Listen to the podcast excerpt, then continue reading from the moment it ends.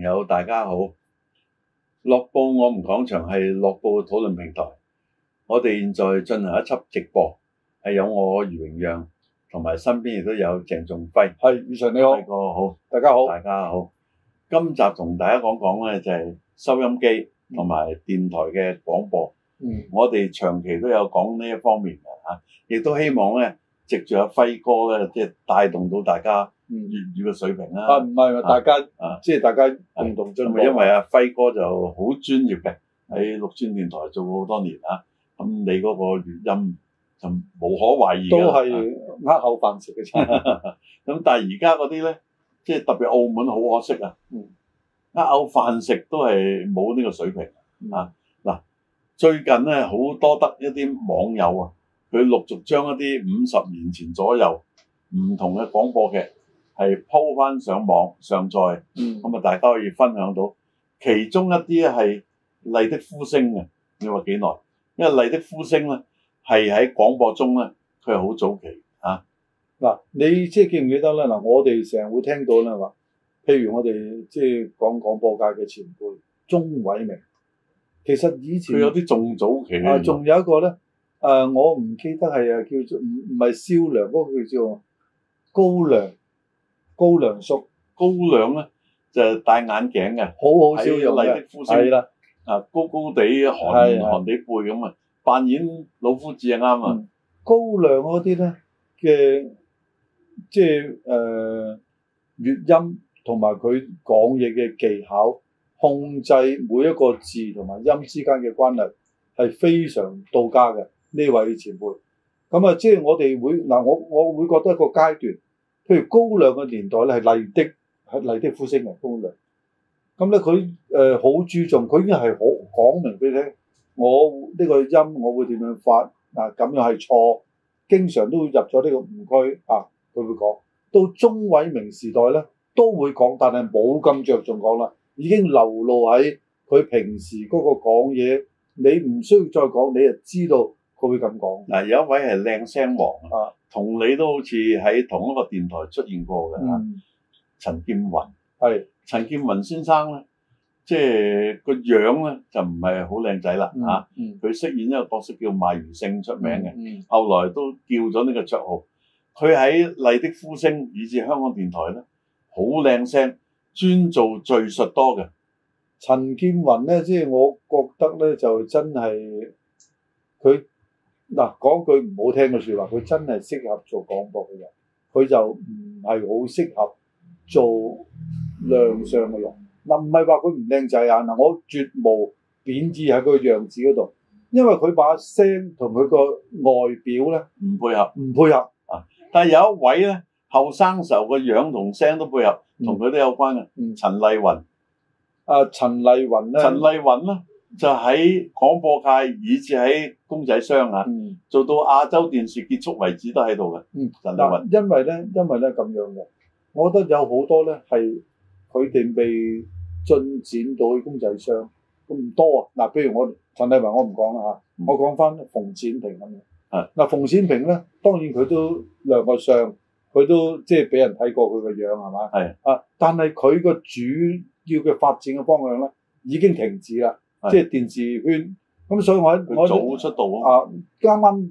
啱騎住呢一期啊嗱，即係當時咧，佢後生嘅時候又未有電視啊，係啊，有麗的電視，但係佢唔係喺呢度。佢最後生嘅時候連啊麗的嘅電視都未有啊。嗱，因為咧，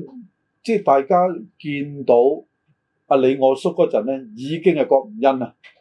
嚇、即係已經係完全係同佢最風光嘅天空小説嗰陣咧，完全兩已回經事隔。咗一個期㗎啦，個年紀就大好多啦，係啦，個風行嘅程度又爭好多啦係。啦，咁所以咧，即係呢個咧，我哋有時只能夠喺上一輩嘅誒、呃朋友或者我哋嘅誒長輩嗰度先聽得啊不到過有個佢劇哋名你可以諗翻嘅，啊郭五欣啊啊誒個劇名香港八一咁，你諗到個 年期係啊，唐迪生太太咧，啊鄭孟霞啊，啊同佢一齊嘅，啊！佢做啊垃圾婆啊係係。嘛啊，其實就即係鄭孟霞啦，年青嘅時候好靚啊，誒係跳啊，舞亦佢都係好佢叻係上海小姐嚟㗎。係啊，啊，咁所以咧，即係而家咧，我哋講翻廣播咧，逐漸咧，我哋啊嗱，又睇一樣嘢咯我哋再睇翻咩誒香港八一啊，或者誒七十三乜嘢都好啦嚇。係我就覺得咧，黃新都做過廣播啊，黃生係澳門人嚟嘅，啊以前話佢抄電錶啊嘛，啊澳門人嚟嘅。咁咧即係講翻咧，而家你叫你睇翻七十三或者香港八一，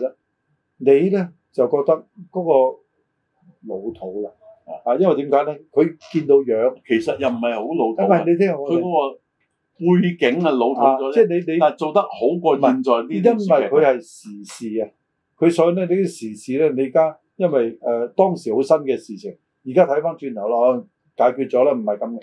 但係咧廣播劇就唔同啦，嗯即係我哋聽翻誒十八樓 C 座咁啊，其實就算聽翻你如果有有機會有錄音帶住啊，有，你聽翻林你上斌， YouTube 咪有啊你聽翻林斌嘅啊年代大。丈夫啊，係，即係你絕對唔會覺得好 out 嘅。嗯。啊，一定係即係你覺得佢好有時代感嘅。所以咧，即係個廣播劇、收音機同埋我哋見到影像，我哋慢慢喺度反璞歸真好多嘢。即係譬如我哋話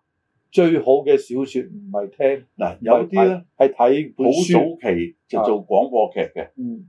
即係包括啊曾麗珍啊、顏國良啊、啊，劉天賜啊，以前有個叫做夜夜子時聽嘅，夜夜此時聽下。咁啊，曾麗珍咧係啱啱遲啊顏國良一期嘅。嗯原來顏國良係佢師兄啲。嗱但係後來阿珍姐喺廣播界以至電視界都發展得唔錯啊，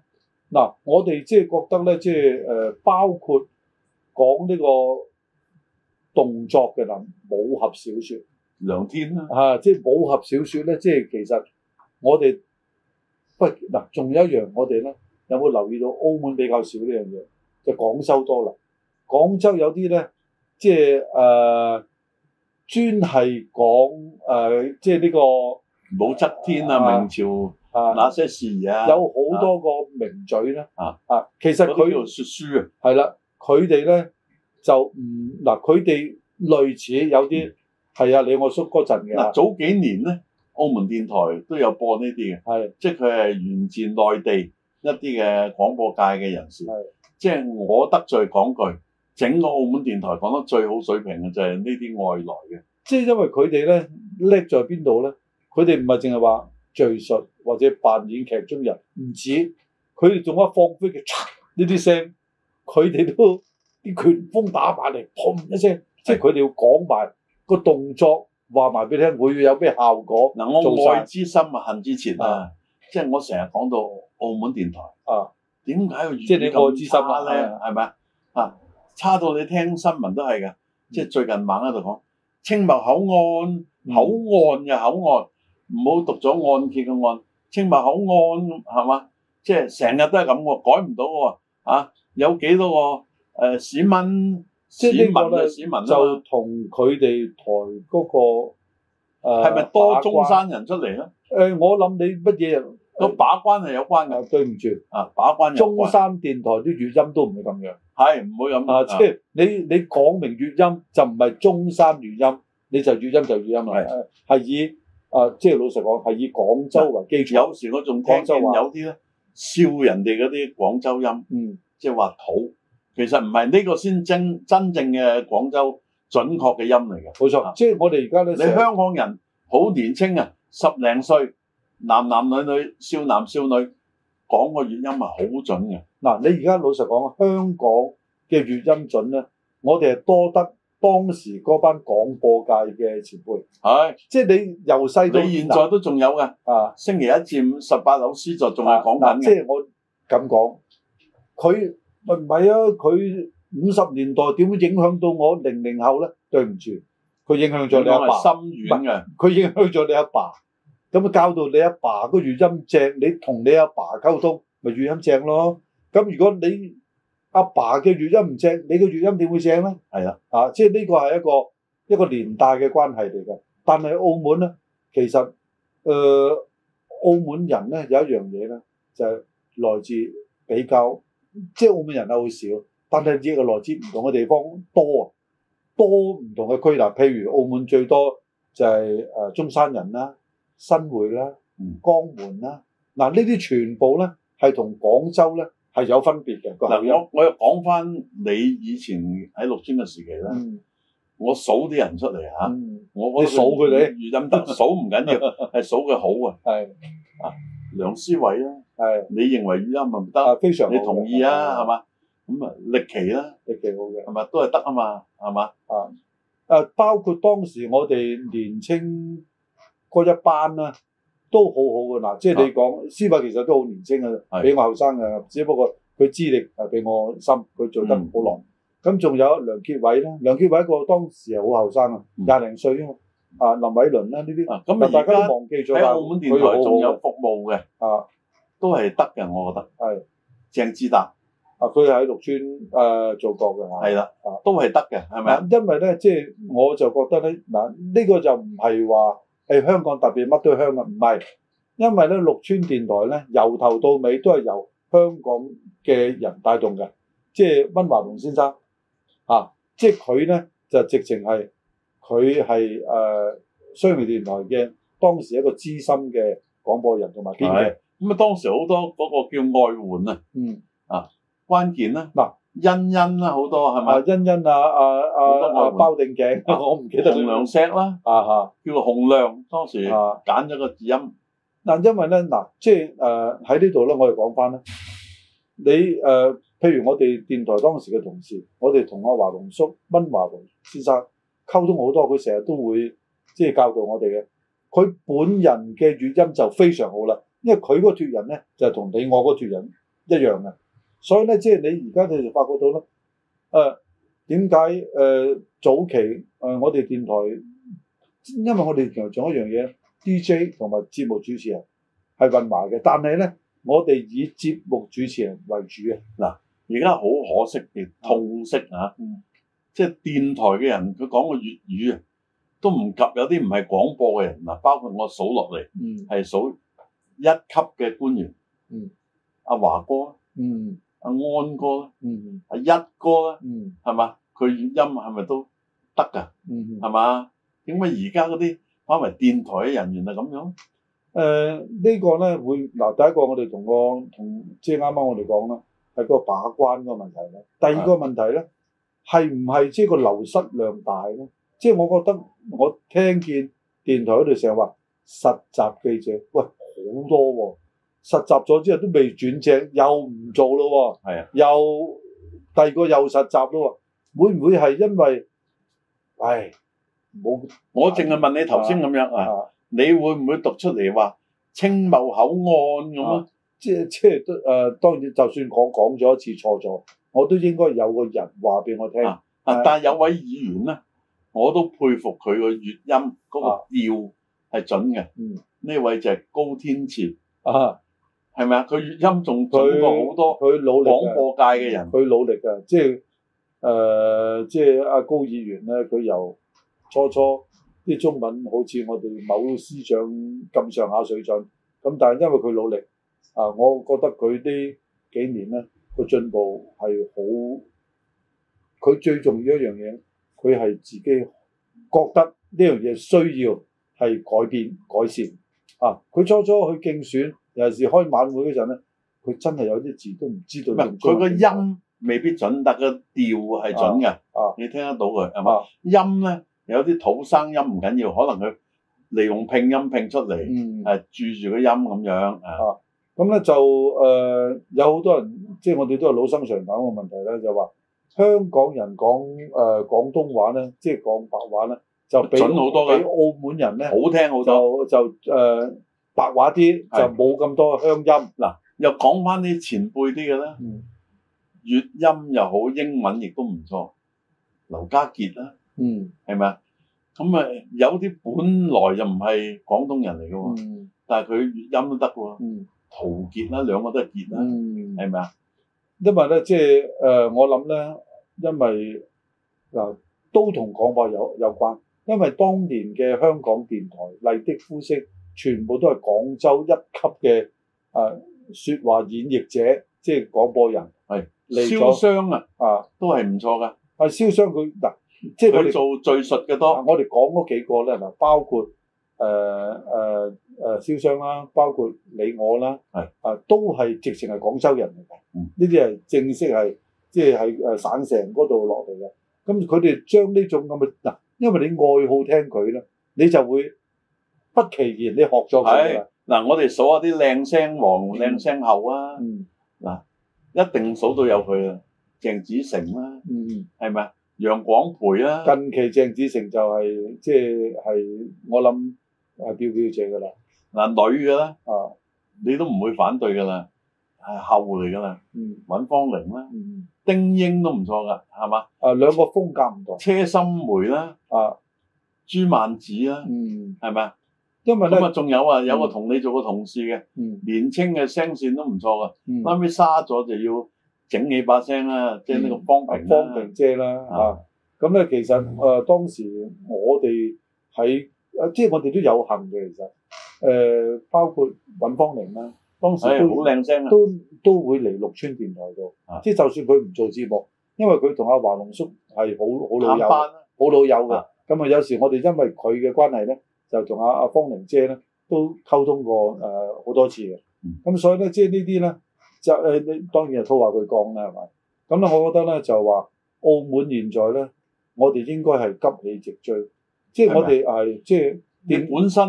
係粵語啊嘛，都應該起碼準，冇理由自己創個粵語。仲有啲咧廣播員啊，佢將個粵語嘅音節本來係拉長，佢就將佢刪咁一個音節，個個音都係高音嘅，啊好唔舒服。其實我點解我又覺得係好可惜嘅咧？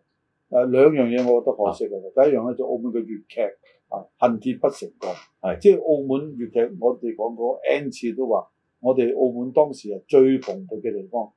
第二個就廣播啦，都係蓬勃嘅。香港嚟你我都係啊綠村服務過，所有而家我哋聽過、見識過嘅名嘅播音人啊，都喺澳門頗長時間嘅。嗱，香港當年咧，除咗麗的呼聲之外咧，商業電台仲未有嘅，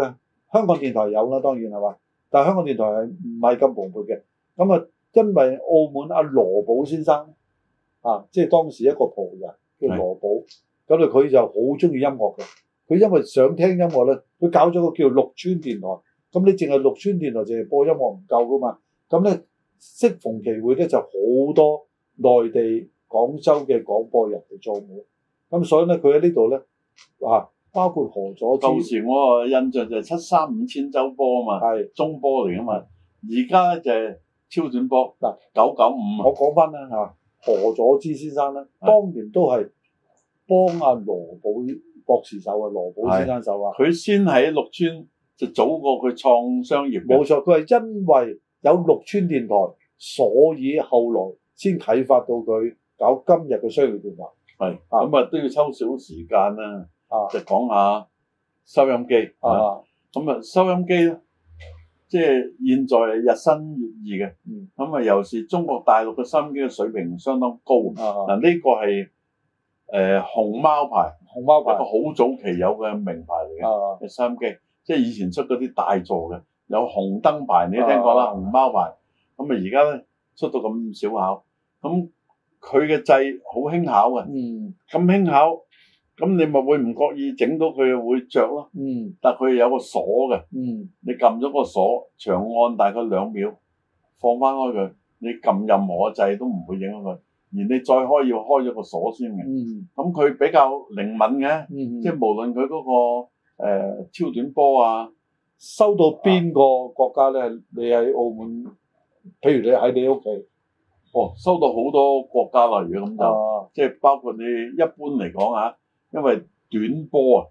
短波嗰、個唔係超短波啦，嗯短波咧就可以去到好遠，而但係佢好多雜音啊，超短波就近，但係佢就誒、呃、失清真少啲嘅啊清晰啊啲啊，咁啊，短波咧可以收到譬如日本啊、啊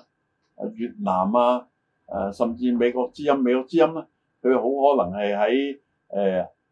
太平洋區去轉播嘅。嗱，你而家講翻有轉播講啊翻收音機啦嚇，即係其實咧，我哋而家譬如我哋而家最流行嘅睇 YouTube 啦，係嘛啊，或者 Facebook 啊，咁但係其實咧，我哋睇睇下之後咧，好多時都變咗收音機嘅，因為咧 YouTube 或者嗱，我哋而家講嘅我哋做節目啦，你都唔需要睇嗰個畫係冇面錯啦啦，佢啊因為人冇啊咩喐睇，我哋係咪有咩表咁現？甚至有啲畫面冇喐，啊嗱，譬如我哋就咁講緊，我哋而家兩位喺度講緊嘢，咁我哋喺電台度同埋喺電視度，即係你睇到嘅係一樣嘅啫嘛。所以咧，即係我覺得咧，即係慢慢咧，又係叫做反璞歸真啊！你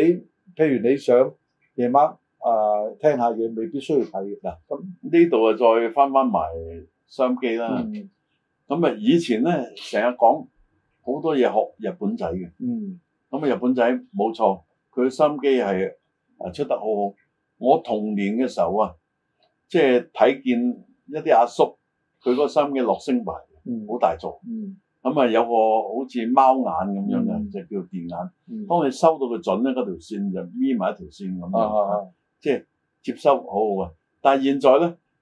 已經俾內地嘅收音機咧陸續爬過佢頭。嗯以前日本靚嘅收音機有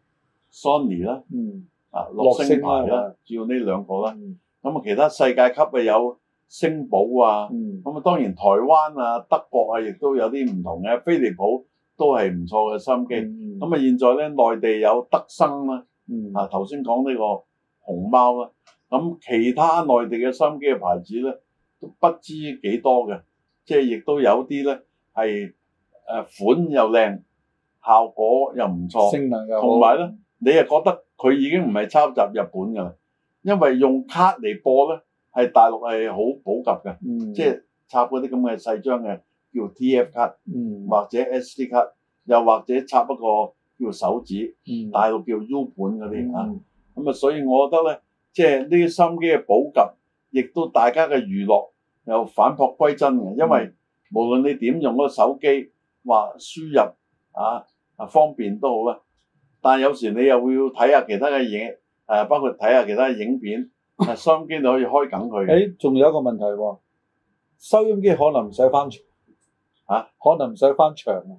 哦，啊，即係可能咧，即係你而家 YouTube 啊嗰啲咧，你會受到一啲嘅唔係我我區域啊講廣播啫，啊，就係廣播啫。你唔係你嗰啲唔入於廣播啊，如果你用唔手係唔機睇係，我知 YouTube，道其即實係如果講收音收嗱電台方面啊，其實咧啊，大家嘅功能都係傳播一個信息，只不過有影像同埋淨係聲音啊。啊啊。但我都講咗啦，即係我如果淨講電台又冇，一般係啊明白冇我明個影像嘅。啊，但係咧啊就係話純粹用一個傳播一種嘅信息，其實而家收音機咧可能咧